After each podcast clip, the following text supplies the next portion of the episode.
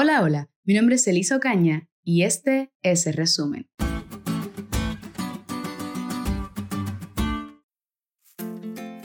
En esta semana estudiamos el capítulo 5 de la carta a los Efesios, los versículos 1 al 20. Aquí vemos a Pablo tomar una postura firme contra el pecado y el mal, especialmente bajo la forma de la inmoralidad sexual y el lenguaje grosero. Él llama a los creyentes de Éfeso a asumir una elevada norma de conducta y abrazar su identidad como hijos amados de Dios y como santos. Recordemos que estos mensajes fueron inspirados por el poder del Espíritu Santo, son palabra de Dios y las enseñanzas que encontramos aquí son también para nosotros. La venida de Cristo está cerca, por lo tanto más que nunca debemos buscar a Dios y reflejar su carácter a este mundo que tanto necesita al Salvador. Por eso, a modo resumen, veamos cuáles son las principales lecciones de este fragmento de la carta. Punto número 1. Pablo nos hace un llamado a cambiar las palabras indecentes por la acción de gracias.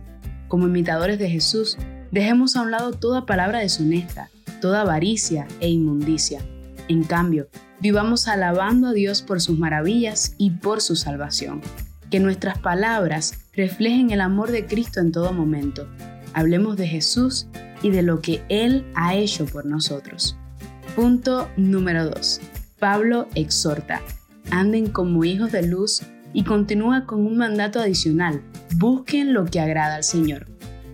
El pagano busca placer mediante la fornicación y toda impureza o codicia. El objetivo del creyente es dramáticamente diferente, no la complacencia propia, sino agradar a Dios. Y el deseo de nuestro Padre es que seamos luces en este mundo, que representemos fervientemente a Cristo en la dulzura de su carácter.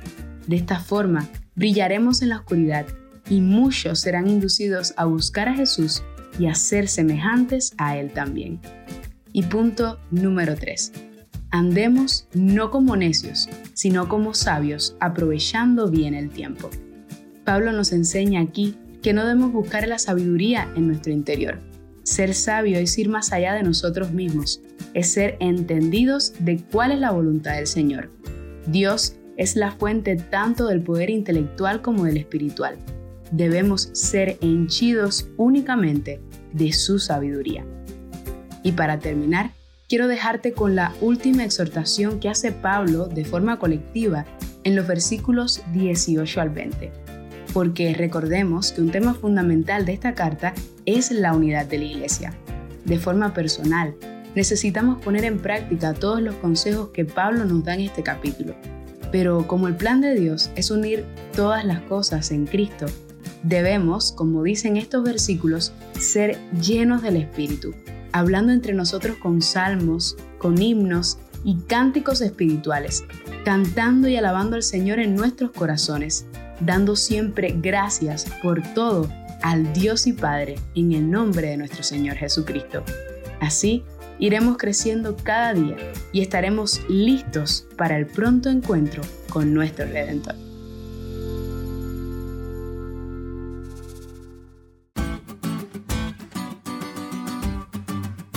¿Te diste cuenta de lo cool que estuvo la lección? No olvides estudiarla y compartir este podcast con todos tus amigos. Es todo por hoy pero mañana tendremos otra oportunidad para estudiar juntos.